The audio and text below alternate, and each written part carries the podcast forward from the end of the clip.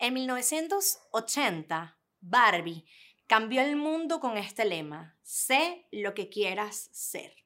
Y se nos metió ese chip a todas las niñas de esa generación de que efectivamente el límite era la luna y que nosotros podíamos darnos tablas con los hombres. Podíamos tener infinitas profesiones, podíamos vernos bellas. En los 90, mis hermanas mayores se sintieron conflictuadas porque Annie McBeal demostró que no era que podías tenerlo todo, era que tenías que tenerlo todo.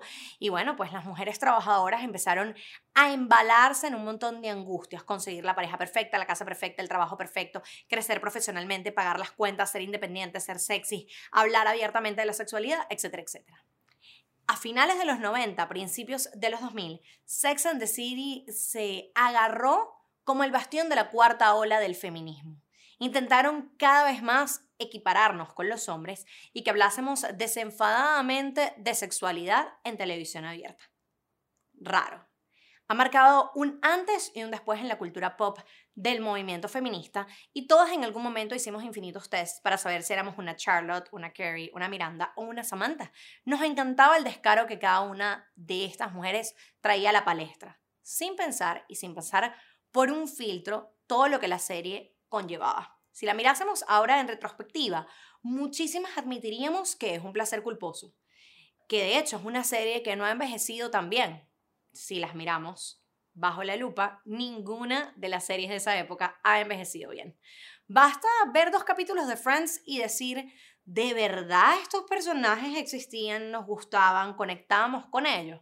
Claro, en esa época nuestro tren de pensamiento iba a una velocidad diferente y estaban admitidas muchísimas cosas. Por ejemplo, en el año 1998, cuando salió Sex and the City, la comedia más taquillera era Loco por Mary.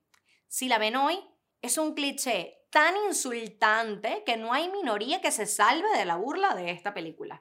No hay protagonista más gafa en la historia. No hay protagonista más torpe. Pero en el 98 era un momento fabuloso para reírnos de todo. Teníamos un descaro aquí porque venía el milenio y poco importaba. Cuando Sex and the City surge, cada una de estas cuatro mujeres representaban un ideal de la lucha feminista. La mujer empoderada que no quería elegir entre la carrera y la familia, en el caso de Miranda, que quería tener la vida perfecta en los suburbios pero seguir siendo la abogada más increíble de Manhattan. En el caso de Charlotte, quería tener una familia perfecta. Ella solo quería encontrar el amor. Además nos decía esta verdad.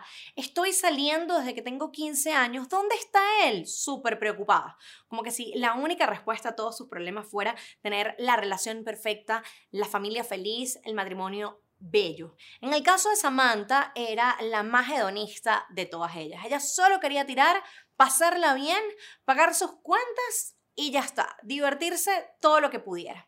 En el caso de Carrie, con su trabajo fabuloso, escribiendo columnas sobre el amor, era como una pionera de blogger, ¿sabes? Además, ahora lo ves en contexto y dices, de pana la gente leía esos artículos, sí, claro, por eso el boom de las revistas a finales de los 90 y 2000, con esos tests esos test eh, tontos sobre relaciones de pareja. Pues ella tenía un trabajo fabuloso e iba del timbo al tambo, de un tipo a otro, para tratar de encontrar el amor, una persona con la que puedas correr libre y sola, que nunca te quiera detener, y todos los clichés que hicieron de Sex and the City el éxito del momento. ¿Qué buscaban? Equipararnos con los hombres, que se hablara de manera abierta de ciertos temas, que se tratasen eh, las fantasías sexuales de una manera bastante directa y desenfadada si la miramos en retrospectiva y vemos el éxito taquillero de las películas del 2000 y del 2004 y del 2010, perdón, de Sex and the City, entenderemos que lo que nos abrazaba a ellas era la nostalgia. Queríamos saber efectivamente qué había pasado con estas mujeres y cómo habían envejecido,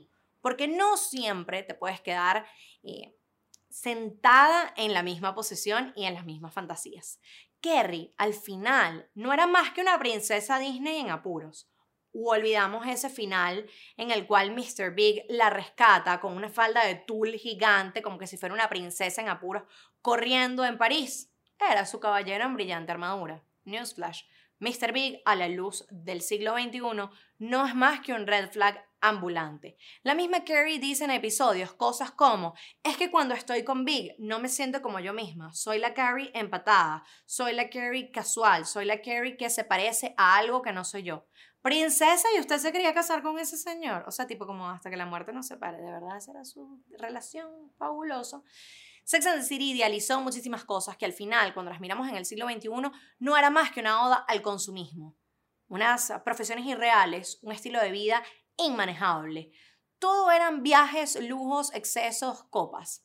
Lo triste es que si la miramos en paralelo con series medianamente contemporáneas como Los Soprano, Breaking Bad, Mad Men, a las mujeres siempre se les exige que sus series sean ejemplarizantes. Ejemplarizantes se dice así. Ejemplificante. Si miramos a las cuatro protagonistas de Sex and the City, lo que nos causaba quedarnos enganchadas a la televisión era pensar que estas mujeres efectivamente podían tenerlo todo y que además estaban hablando sin pelos en la lengua ni cortapisas de temas que efectivamente eran tabú. La sexualidad, eh, el mal eh, performance de ciertos hombres en la cama y qué pasaba con esos tipos que se los tragaba la tierra de repente. Al final, ninguna de estas mujeres estaba basada en mujeres de la ciudad de Nueva York, sino en los amigos gays de los creadores de la serie, Darren Star y Michael Patrick King. Si miramos la serie a la luz del movimiento Me Too y de este nuevo feminismo, pues evidentemente la misma va a ser vilipendiada. La apedrearemos en una plaza pública y muchísimas de las que vimos la serie y la disfrutamos en su momento, admitiremos que esto es un placer culposo. Básicamente, una de las grandes dudas que generaba Sex and the City era pensar que ese mundo casi equiparable al de Alice en el País de las Maravillas o al mundo de Oz no iba a tener consecuencias. Ni a Alice ni a Dorothy le preguntaron qué pasó en esos universos, pero parece que a Carrie, Miranda, Samantha y Charlotte sí hay que llevarlas al banquillo y decirles, epa, no fuiste lo suficientemente feminista.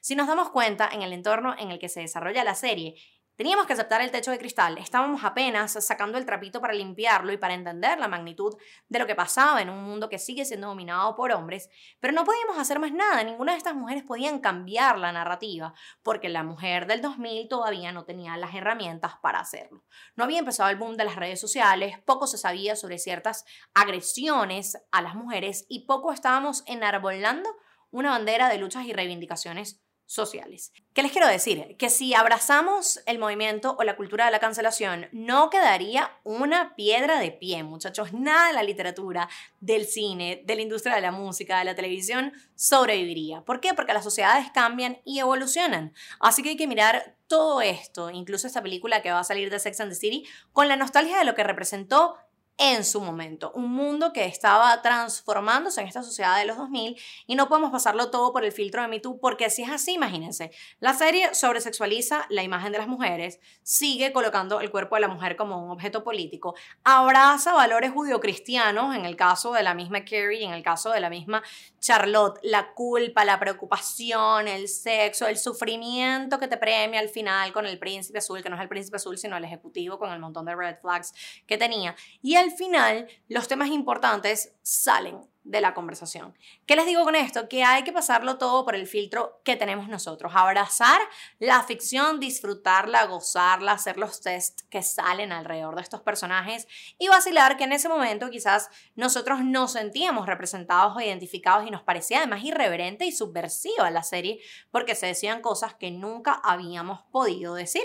Ninguna de las series que estamos viendo actualmente se escapan. En algún momento, dentro de 5, 6, 7, 10 años, las miraremos con la misma vergüenza con la que miramos a Friends. Creo que la única que ha envejecido medianamente digna ha sido Seinfeld y entenderemos qué está ocurriendo. Y nuestros hijos o las personas que crezcan en las próximas generaciones abrazarán la televisión como lo que es un movimiento que tiene que tener representación, es cierto, que tiene que ser diverso, es cierto, que tiene que presentar infinitas historias, es cierto, pero que al final tiene que distraernos, tiene que entretenernos. Si nos deja una lección moral, enhorabuena. Y si no, todo bien, porque al final podemos apagar la televisión y continuar con nuestras vidas.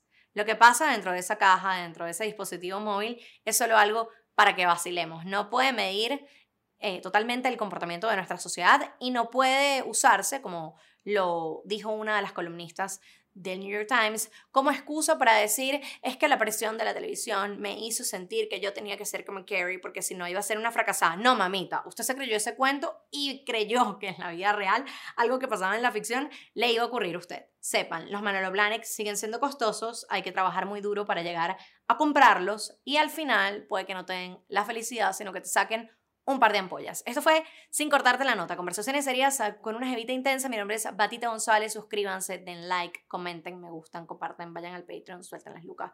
Todo lo que ustedes quieran hacer. Nos vemos en otro episodio. Chau, chau.